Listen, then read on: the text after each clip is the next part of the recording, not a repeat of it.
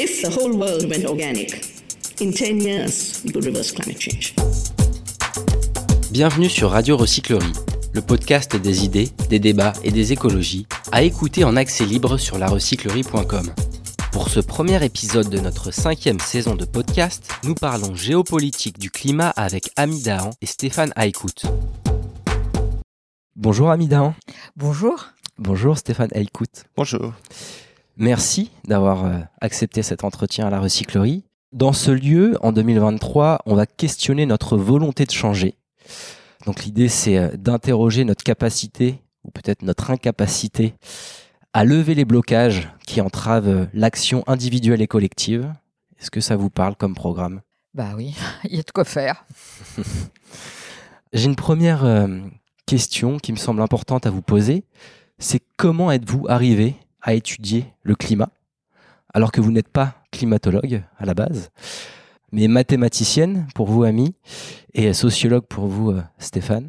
Qu'est-ce qui euh, vous a amené euh, à cette discipline? Euh, Mathématiques, c'était ma formation initiale et les premières années de ma carrière. Bon, j'étais venu beaucoup à l'histoire des sciences, euh, donc c'est vrai que je m'interrogeais sur euh, les pratiques scientifiques, les, les, méthodes, etc. Et en particulier la question des modèles. Et donc euh, très facilement les modèles du climat. à part ça, j'étais écologiste depuis longtemps. Parce que, voilà, je suis engagé dans les Amis de la Terre depuis très longtemps. Et donc voilà, une fois que je me suis intéressé aux modèles climatiques, j'ai eu l'occasion d'aller dans des COP. Mmh voilà, j'ai été happé par ça, pas seulement les, les interrogations épistémologiques, mais aussi euh, la, les questions sciences et politique, expertise, etc. Et donc, c'est devenu mon objet de recherche au CNRS, et, et voilà. Stéphane. Oui, c'est j'ai aussi plusieurs disciplines d'origine. D'abord, euh, j'ai fait sciences politiques, j'ai fait sociologie après. Euh, ensuite, euh, je faisais un Erasmus en France et je suis tombé dans l'histoire et la sociologie des sciences.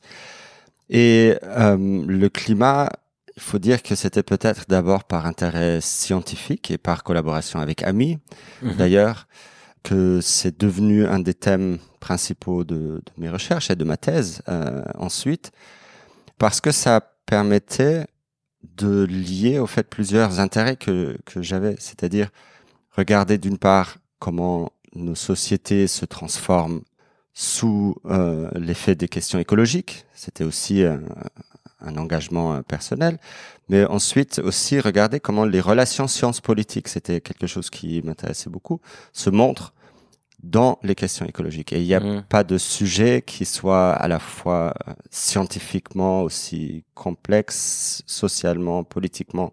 Cette complexité-là, scientifiquement parlant, elle me paraissait euh, très très intéressante et très très paradigmatique pour euh, ce qui nous arrive en termes écologiques et sociétaux en ce moment. Si on peut résumer, est-ce qu'on peut dire que pour comprendre le climat, il faut aller comme vous, vers de l'interdisciplinarité, de la transdisciplinarité, mmh. de la complexité La pluridisciplinarité, certainement. Donc, il faut mmh. mobiliser plusieurs disciplines. Est-ce que, après, il y a tout un débat euh, euh chez nous, c'est quoi l'interdisciplinarité, c'est quoi la transdisciplinarité? Je pense effectivement que les cadres disciplinaires, parfois, n'aident pas à prendre, en fait, la, mmh. la, toute la mesure du problème, et ça se montre d'ailleurs avec la la lenteur avec laquelle les disciplines se sont emparées du sujet. La sociologie, quand j'ai commencé, par exemple, en France, à l'époque, il y avait vraiment pas grand monde qui travaillait sur le climat dans les sciences sociales. C'était, c'était un champ qui était complètement euh, laissé euh, aux scientifiques, aux scientifiques du climat, et à quelques euh, personnes comme Ami et son équipe qui, qui travaillaient, mais il n'y avait pas grand monde. Et mmh. c'était notamment à cause de ces ornières disciplinaires qui faisaient que euh, ça tombait un peu dehors. Mm. Et donc, il faut les dépasser, oui. C'est un point commun que vous avez, quoi, d'arriver à, à passer d'une discipline à une autre pour éclairer la question climatique. C'est aussi notre point de départ sur cette programmation 2023, la volonté de changer. On a un constat scientifique depuis 50 ans, le rapport Meadows, implacable sur euh, les limites planétaires. Sauf qu'aujourd'hui, on, on, voit que le constat scientifique pur ne suffit pas. On a besoin des sciences sociales, justement, pour euh, irriguer la question climatique le, le rapport Meadows, c'est pas vraiment un constat scientifique sur la question de, du changement climatique, mais c'est bien sûr quelque chose qui, qui, qui montre l'impasse dans lequel le développement des sociétés va se heurter. En fait, je cite le rapport Meadows Mais parmi sûr, tant d'autres. oui, c'est oui. simplement pour parler de, de- du constat scientifique depuis au moins une cinquantaine d'années qui a été posé. Enfin, et, mais justement, euh, le- pendant très longtemps, on a, on a, on a pensé qu'on n'avait pas bien assez compris scientifiquement le problème, et même les scientifiques avaient tendance à, à réagir comme ça. Donc chaque fois qu'il y avait euh, du, déni ou du scepticisme et, et que ça passait pas, bah, les scientifiques durs, avaient, enfin des sciences dures, avaient tendance à dire, euh, bah, c'est qu'on n'a pas assez expliqué euh, les enjeux scientifiques. Bon, on sait bien que c'est pas, c'est pas Mm. que ça, et que ça a empêché très longtemps qu'on discute d'autres choses, de tout le temps ressasser l'explication scientifique. Ça ne veut pas dire que les, questions scientifiques ne sont pas importantes. Bien sûr. Elles sont décisives. Il faut Bien quand sûr. même s'en emparer. Il faut les assimiler. Il faut, il faut diffuser les enjeux et, et la question des limites planétaires. C'est sûr que c'est très important. Par exemple, Stéphane. juste un, un exemple euh, récent, j'étais à une conférence publique euh, en Allemagne du coup, et euh, normalement dans ces conférences publiques, très souvent on invite des scientifiques du climat euh, pour nous dire au fait ce qu'il faut faire, et donc euh, ce scientifique-là, euh, il commençait son exposé par dire, au fait scientifiquement nous savons depuis très longtemps, maintenant il faut agir. Hmm.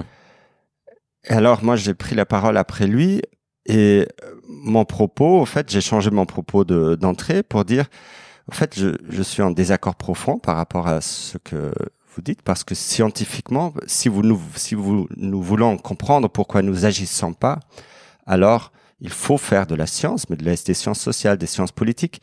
Il faut comprendre pourquoi nous agissons pas. Il suffit pas de donner, d'avoir de, de la connaissance scientifique dure pour pouvoir agir sur le climat. C'est un problème complexe sociétal.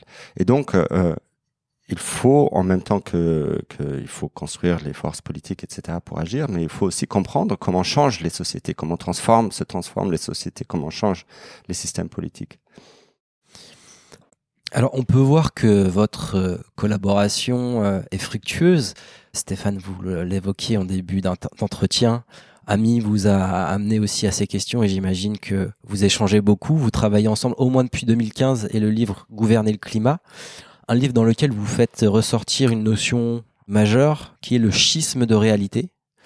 Une notion forte que vous développez aussi, vous n'avez eu de cesse de développer euh, depuis 2015, encore aujourd'hui dans votre dernier article pour la revue Green. Alors, est-ce que vous pouvez revenir sur ce schisme de réalité? Qu'est-ce que c'est que, ce, que cette notion pour vous? Je veux bien commencer. Euh, bah, le schisme, d'abord, c'est quelque chose qu'on a constaté en suivant les COP, parce que ce livre, c'est quelque chose qui est issu d'un travail euh, commun, mais qui, est- qui a, qui a duré pendant des années. Mhm. On est allé dans- donc dans les COP euh, à partir du moment où Stéphane m'a rejoint, bah, il est venu aussi, et d'autres étudiants étaient venus.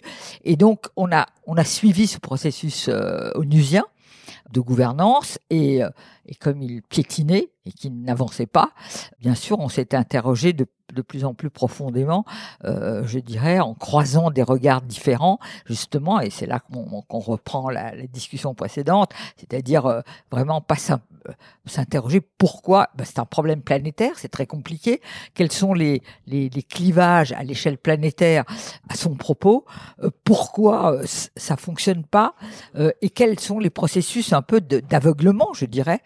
Et pour aller à l'essentiel, euh, la thèse du schisme, c'est justement comment cette gouvernance globale a construit un certain nombre de murs par feu, si vous voulez, qui Mmh. isolent la question climatique de bien d'autres, euh, bien d'autres, en premier lieu celle des énergies fossiles, euh, qui est pourtant à l'origine euh, euh, essentielle pour traiter la question, puisque évidemment le changement climatique est lié aux émissions des, énergies fossiles, les gaz à effet de serre fameux. Eh bien, eh bien, on ne discutait pas vraiment de ça dans, dans la gouvernance. On ne discute pas de ça. On ne discute pas des infrastructures et des, des questions matérielles de comment fonctionnent nos sociétés, qu'est-ce qu'on consomme, qu'est-ce qu'on, comment est-ce qu'on va faire si on veut sortir des fossiles, parce que le mot de sortie des fossiles, ça n'intervient même pas dans l'accord de Paris. Ça Mmh. n'existe pas dans l'accord de Paris. On, existe, on ne parle pas de comment on va sortir des fossiles. Mm. On donne simplement des objectifs à long terme, toujours à long terme, euh, pendant très longtemps. Maintenant, on se rapproche un peu plus quand même. Mais jusqu'à 2015, c'était euh, vraiment 2060, 2100 à la fin du siècle, etc. Euh, on se donne des objectifs de d'émissions, mais comment est-ce qu'on va faire à la source? Jamais on en a parlé. Donc ça donne un, un, un hiatus Mm. un, un- un écart énorme entre des objectifs qui sont qui se veulent très ambitieux et puis de comment on va faire, qui est un non-dit, un non-pensé dans la gouvernance. Et donc, du coup, ça donne aussi un aspect temporel à ce schisme, qui est euh, une lenteur terrible du processus, euh, une fabrique de la lenteur, selon ce terme, et puis une accélération du changement climatique lui-même. Donc peut-être qu'il y a à la fois un problème dans la manière de poser la question climatique dans les COP, mais aussi un problème dans la mise en œuvre, dans l'action collective pour euh, répondre à ce problème, Stéphane? Oui, totalement. Et, je pense au fait les deux sont, liés. C'est d'ailleurs quelque chose qu'on voit souvent quand on regarde la construction des problèmes publics, qui est un- une façon, en fait, d'analyser comment un problème quelconque devient un problème politique, comment il est traité politiquement, comment il est institutionnalisé, quel type d'instruments politiques sont mis en place. Et ce qu'on constate souvent, c'est que la façon dont le problème est posé à l'origine a une influence très forte sur la manière dont il est pris en main politiquement ensuite. Et donc le climat a été cadré comme un problème d'environnement global à la base. Donc euh, ça c'est venu avec une, tout un ensemble d'autres problèmes d'environnement comme le problème des pollutions transfrontalières, le, le problème de l'ozone, etc. Et on a pensé dans les années 90 de pouvoir le gérer avec les mêmes outils, avec les mêmes institutions, etc. Or, le climat est un problème d'autrement, autrement plus complexe, autrement plus euh, plus difficile, euh, qui met en jeu au fait des intérêts euh, divergents très euh, Profond, très oui. profond. Et donc, au fait, euh, cette construction qui, par exemple, isolait, euh, comme le disait Ami, le régime climatique, ce qu'on appelle le régime climatique, donc les, les institutions de gouvernance climatique, de tout ce qui concernait euh, l'organisation de la mondialisation économique et financière, donc euh, euh, par exemple les institutions de Bretton Woods, la- les institutions de commerce international, etc. Euh, il isolait aussi le climat euh, au niveau national, par exemple, très souvent des questions de, de production énergétique, d'économie. Donc, vous avez un ministère de l'environnement qui traitait le climat, mais un ministère de l'économie qui faisait l'économie comme si de rien n'était. Et donc, on retrouvait ces murs par feu partout au niveau international et au niveau national. Et cela empêchait, au fait, de prendre la mesure du problème et de le traiter vraiment. Et pourtant, aujourd'hui, tous les domaines que vous venez de citer ne peuvent pas échapper à la question climatique. Vous avez euh, théorisé une autre notion qui est la climatisation du monde. C'est ça pour vous la climatisation du monde, c'est dire que ce problème qui est euh, un défi majeur pour l'humanité euh, ne, peut pas échapper à aucun secteur de notre vie quotidienne et même collective. C'est ça, mais c'est aussi le fait que, en même temps qu'il y avait la globalisation du climat, c'est-à-dire le considérer toujours comme un problème qui concerne tout le monde, Mm. etc., et qui était un, un peu dans la, dans la gouvernance climatique, eh bien, les acteurs, les, les, les populations, etc., voyant quand même l'enjeu, se sont inscrits dedans. C'est-à-dire, ont voulu euh, être chaque fois qu'il y avait des problèmes, en particulier des populations euh, de- euh, en Amazonie, euh, partout dans les pays pauvres, en particulier, qui au début étaient sceptiques, ne croyaient pas à cette affaire vraiment. Mais quand même, au fil d'abord, ils ont éprouvé de plus en plus les dégâts climatiques. Parce que ça, le climat, il se laisse pas oublier. C'est ça le, c'est ça. C'est que depuis depuis 30 ans, euh, ça n'arrête pas de s'aggraver et, les événements extrêmes frappent les populations, les, continents, etc. à divers moments et de façon euh, de plus en plus euh, dure et, et terrible. Et donc, de, ce point de vue-là, tout le monde se rend compte euh, de cet enjeu euh, et, les, populations, les ONG, etc. sont rentrées. Donc, tout- toutes les questions importantes des sociétés interfère là- avec, avec la question du climat.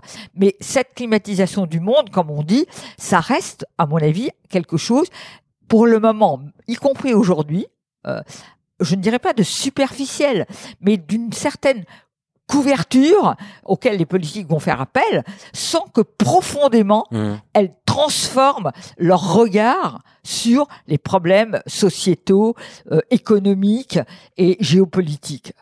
En vous entendant, je me dis que c'est peut-être la société civile qui a le, la première saisi vraiment le, le problème à bras le corps. Stéphane, vous êtes, euh, vous vivez en Allemagne, vous êtes allemand. On voit en ce moment des résistances à Lutzerat euh, assez importantes. Est-ce que c'est une des clés pour vous cette euh, cette résistance?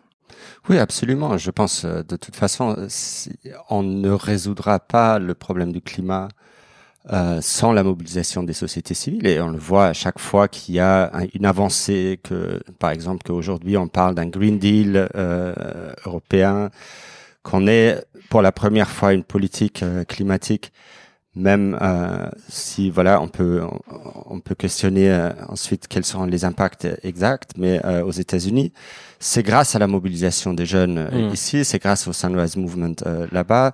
Si aujourd'hui en Allemagne on parle d'accélérer la sortie du charbon c'est grâce à des résistances comme celle à Lutzerat donc euh, oui je pense que c'est absolument nécessaire. Et D'ailleurs, c'est en partie maintenant reconnu aussi dans l'arène climatique, et c'est, ça fait partie de notre analyse de climatisation, qu'au fait, cette arène climatique s'est successivement élargie euh, pour inclure, au fait, euh, d'une part, euh, la société civile, euh, des entreprises, des villes, des, euh, des initiatives locales, et d'autre part, parce que les mouvements sociaux ont découvert l'arène euh, climatique, donc au fait les conférences climatiques, comme euh, un endroit clé pour faire, euh, pour en fait influer sur le cadrage du, du problème. Et c'est peut-être euh, finalement une utilité des COP. Est-ce qu'on peut dire ça, puisqu'on voit que les que les COP ne mènent pas à grand chose, en tout cas de manière euh, coordonnée d'un point de vue mondial. À quoi servent les, les COP pour vous? Bah, nous, on a toujours pensé, en suivant ces COP, que le off avait été extrêmement important.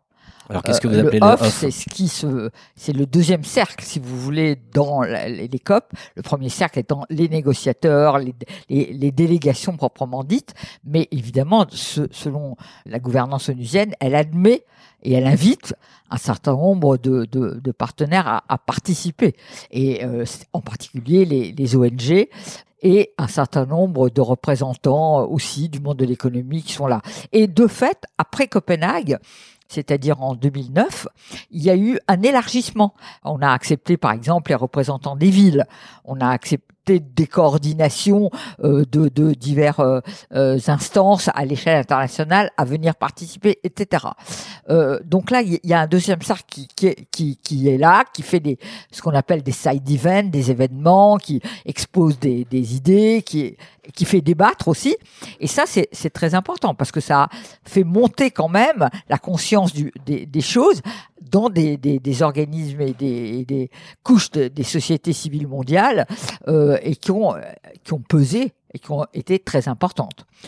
Stéphane, vous avez quelque chose à ajouter sur cette question? Oui, je pense, au fait, là, là, on voit peut-être une distinction qu'on peut faire entre une climatisation euh, qu'on pourrait appeler profonde, une climatisation qui transforme, donc le fait de prendre en compte vraiment le climat dans d'autres euh, euh, domaines euh, politiques, dans d'autres domaines sociétaux, de d'intégrer, par exemple, des métriques climatiques dans l'évaluation des politiques publiques, et d'autre part, une, une climatisation surtout symbolique, au fait, qui reste du vernis, qui reste du greening, qui est du greenwashing, si on veut, et qu'on voit de plus en plus, au fait, être très présente dans les COP.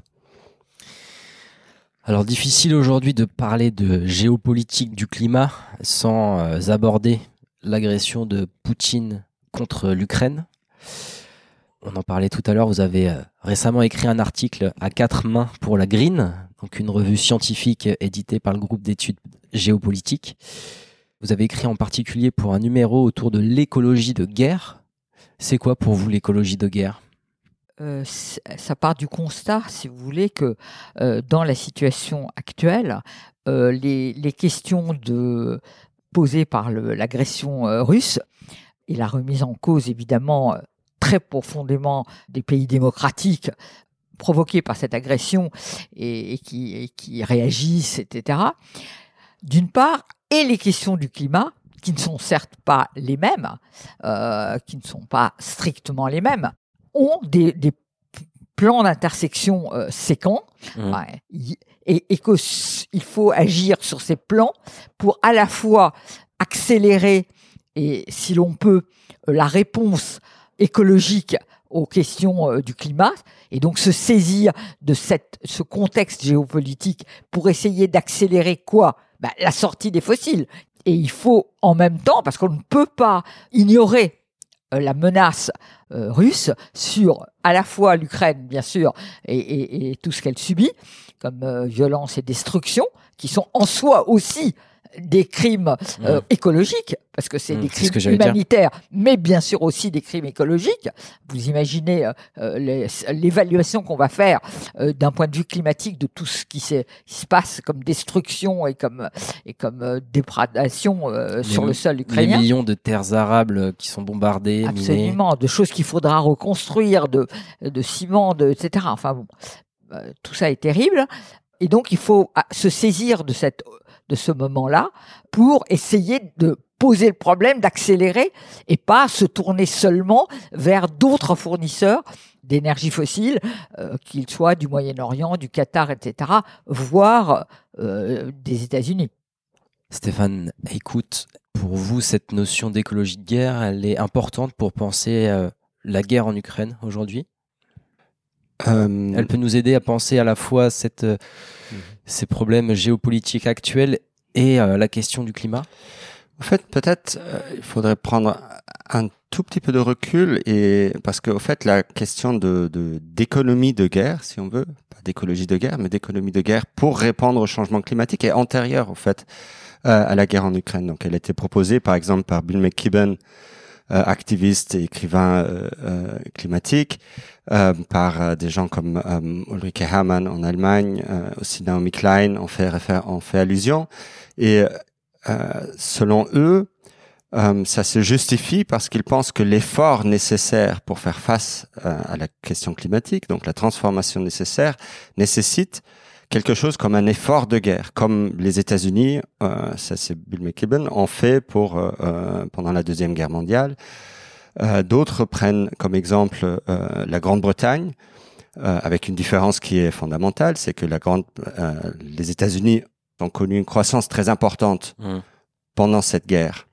Euh, donc c'était euh, à la fin du, Green Deal et puis euh, la guerre a aidé au fait les États-Unis à croître encore plus et à être la puissance économique dominante, alors que la Grande-Bretagne n'a pas n'a pas eu de croissance pendant ce moment. Donc c'est une différence importante parce que selon ce qu'on pense, si la croissance fondamentalement et la question climatique sont compatibles ou pas, on choisira un ou l'autre modèle. Il y a Toutefois, il y, a, aussi des problèmes parce que si on regarde euh, ces parenthèses historiques, on se rend compte que c'est justement ça, c'est des parenthèses. Ce dont nous avons besoin euh, en termes de climat, c'est une transformation profonde, très longue. Mhm. Alors, est-ce que quelque chose comme un effort de guerre est possible de mettre en œuvre sur la longue durée, jusqu'en 2050, jusqu'en 2100 euh, Là, je suis très sceptique. Donc au fait, euh, parce que l'effort de guerre, c'est toujours caractérisé aussi par une concentration de pouvoir au niveau euh, euh, de l'exécutif, par des efforts très forts de la population, mais où on dit bon, c'est passager, etc. Or, ce qu'il faut peut-être aujourd'hui, c'est plus que jamais un soutien actif et très fort des populations et des sociétés civiles pour cette transformation, parce que sinon, elle durera pas. C'est ça le, dilemme fondamental pour moi euh, auquel on fait face aujourd'hui. Mais là, si on revient sur euh, l'invasion de la Russie en Ukraine, nul doute que c'est un événement géopolitique majeur. Alors j'ai une question un peu, on peut dire provocante, mais est-ce qu'on pourrait dire que quelque part, ça pourrait nous permettre d'accélérer la transition hors des énergies fossiles, cette guerre? Bah, Ça devrait. Euh, ça, devrait si euh, il y avait, euh, je dirais, une volonté un peu churchillienne de mobiliser les énergies, de dire de dire un certain nombre de, de, de choses aux sociétés civiles, parce qu'on ne peut pas en même temps, selon moi, euh, dire aux sociétés civiles euh, il faut absolument euh, manifester sur le pouvoir d'achat, les retraites, les ceci et cela, et mobiliser de façon importante sur l'enjeu majeur aujourd'hui. Alors, bon, je dis ça un, un peu rapidement, mais c'est profondément le sentiment que j'ai. C'est-à-dire, si on ne dit pas la vérité un peu euh, aux sociétés civiles, c'est-à-dire qu'il y a, il va y avoir, il y a, le, il y a quand même un choc macroéconomique très important à, à, à dessiner et, et, voir comment les, les, sociétés, on va les faire surmonter ce choc macroéconomique euh, et, et, de la façon la plus juste socialement, pour, euh, de façon à ce que les, les, les couches les plus euh, défavorisées euh, dans, dans nos sociétés ne portent pas évidemment le, toute la, la, charge sur elle, mmh. mais que ce soit réparti autrement parmi les différentes parties de la société, et en particulier, bon, euh, les, les, plus riches, les, les, les, bénéfices des grandes entreprises, etc. Mais néanmoins, il faut oser parler de cela.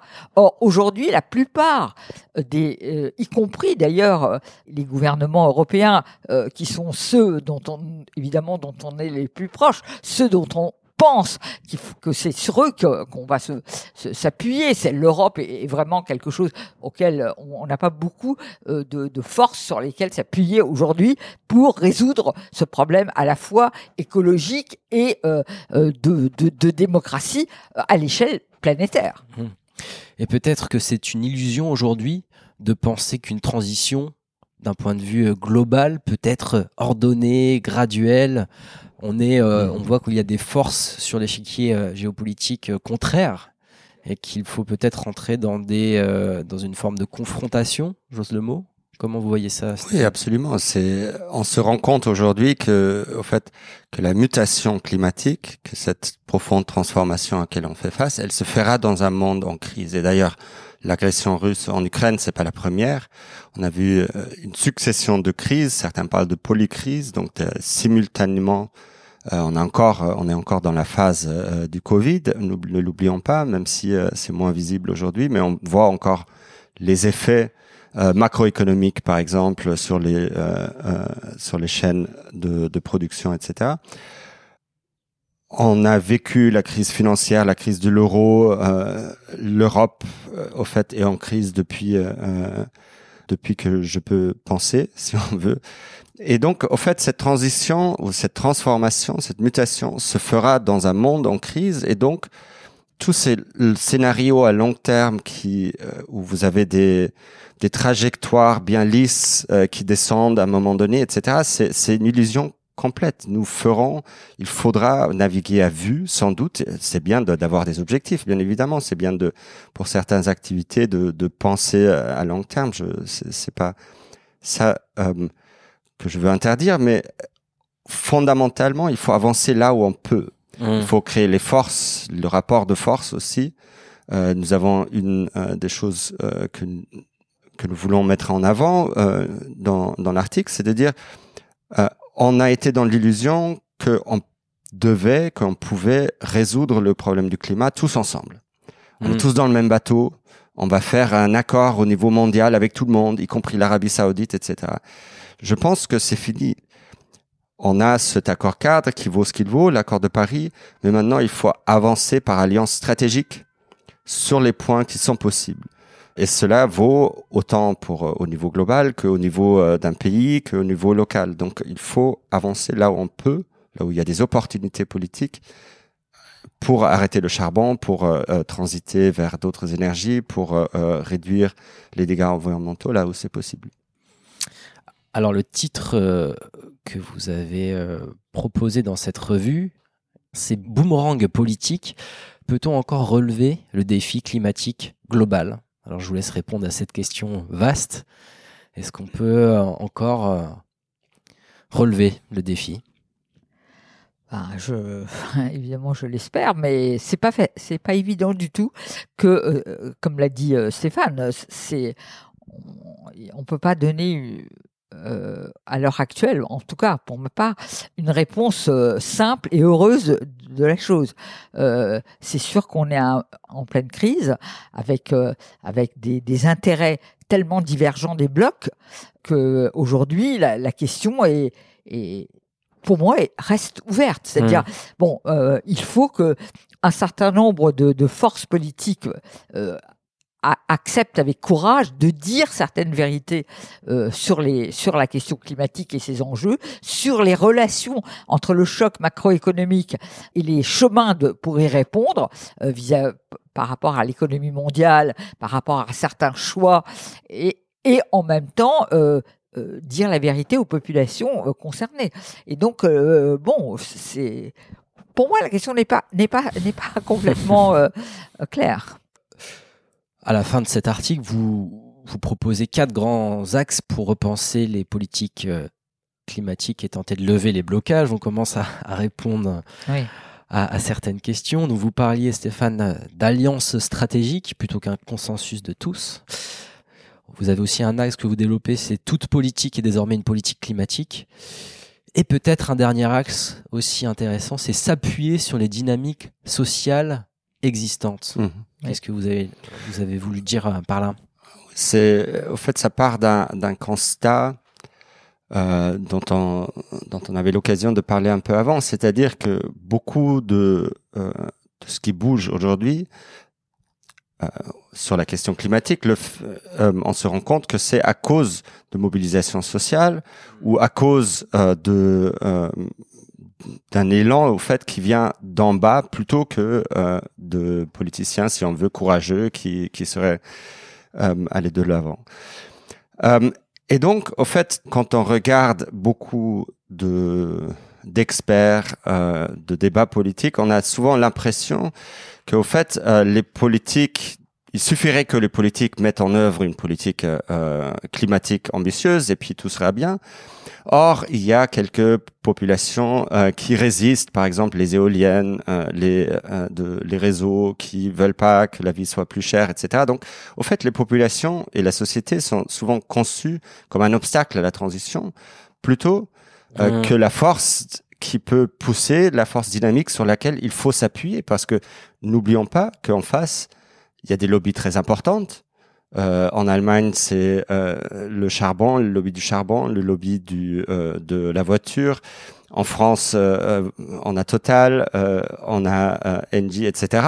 Donc, en fait, euh, ces lobbies-là, pour les contrer, il faut construire des forces sociales Il y a de nouveau ce rapport de force. Quoi. il faut un rapport Ben de oui. force et aussi pour inventer au fait les, les innovations pas seulement technologiques mais aussi sociales de demain euh, et pour les généraliser il faut là encore des expérimentations sociétales euh, qu'on ne peut pas décréter d'en haut donc au fait il faut arriver à identifier les forces sociales sur lesquelles s'appuyer je pense aussi aux, actions en justice qui sont un, autre mouvement vraiment mondial qui se développe en ce moment contre les entreprises, contre les, gouvernements qui ne agissent pas. Donc tout ça, toutes ces différentes euh, dynamiques sociales, il faut les identifier, il faut s'appuyer dessus, il faut s'allier avec pour opérer la transition.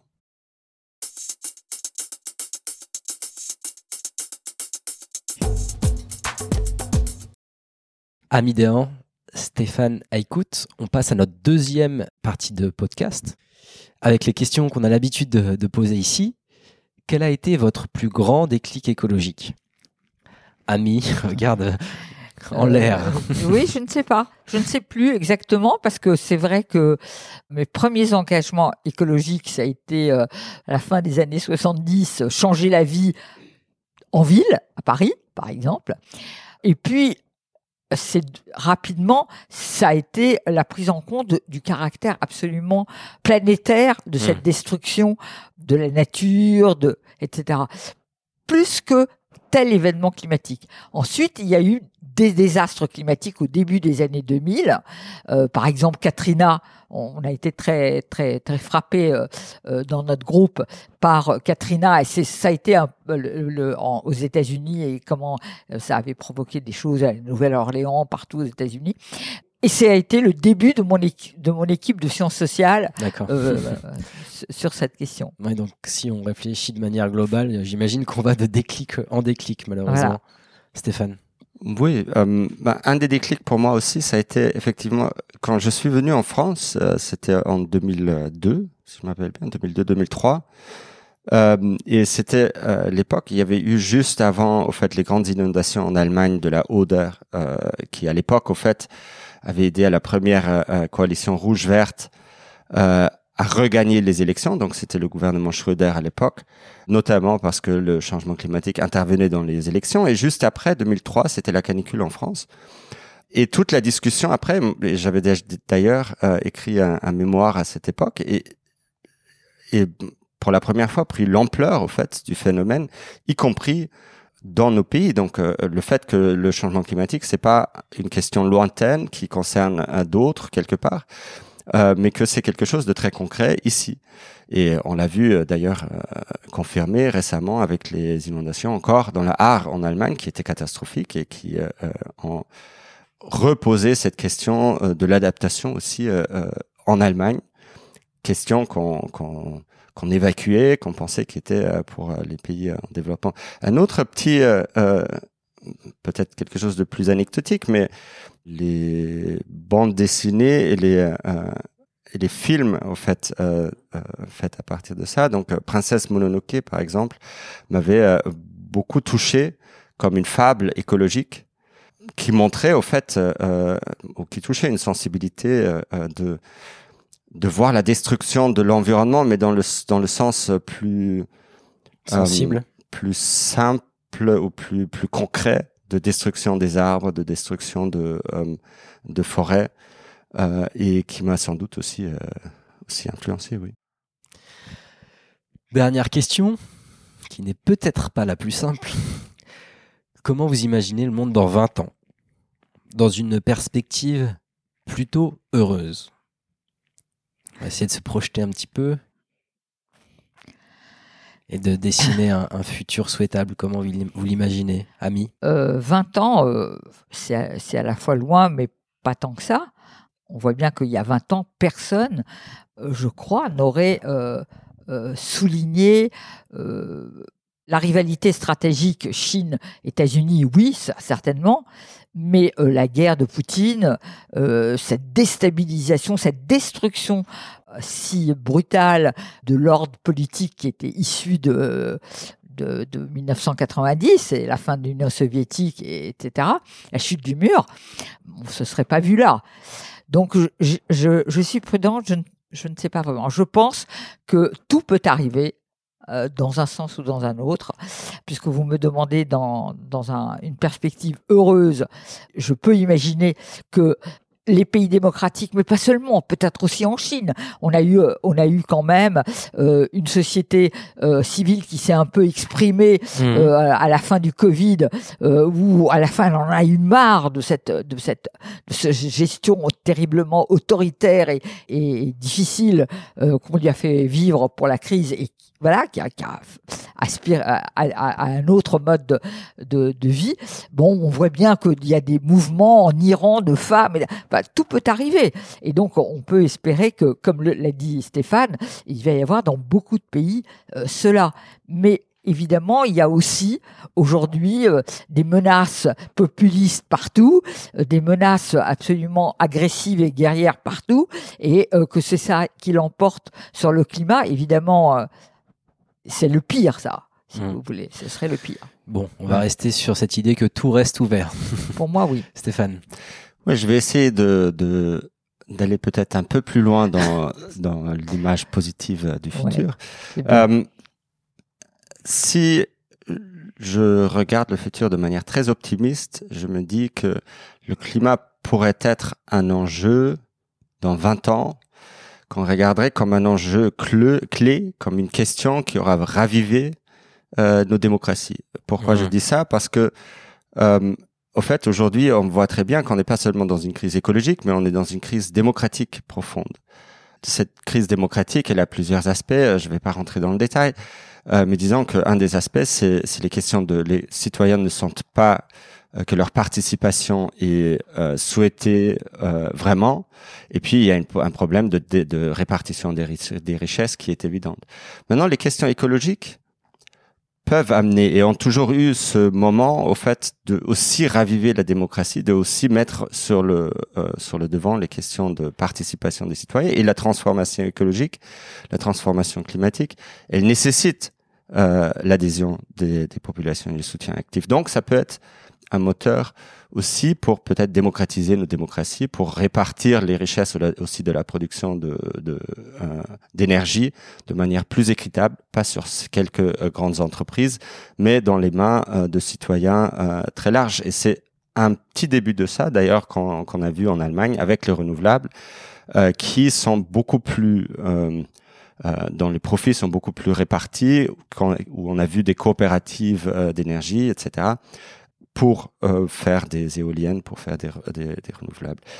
Un, autre aspect, c'est que le climat pourrait aider, pourrait avoir aidé euh, à pacifier un peu des relations euh, internationales qui sans doute seront très tumultueuses, qui auront passé par une phase euh, très tumultueuse, mais les coopérations sur les questions des nouvelles énergies, des questions de sécurité aussi internationale, là encore, dans, un, dans le meilleur des mondes possibles, le climat pourrait aider justement à dépasser les clivages parce qu'on se rend compte qu'on a un objectif commun et qu'il y a une question de survie de l'humanité qui est posée. Eh bien, merci pour cette touche d'optimisme final qui fait du bien. Ami, je vous vois sourire. Oui. Merci à tous les deux d'être euh, venus à la recyclerie et à bientôt. Peut-être la prochaine fois, on fera un grand débat ouvert euh, dans la grande salle. Merci d'être venu et à bientôt. Merci, pour l'invitation. Merci.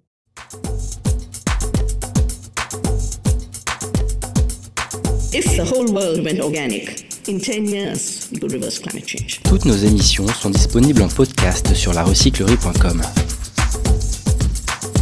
Oui, mais est-ce que si moi je fais un truc tout seul, ça sert à quelque chose?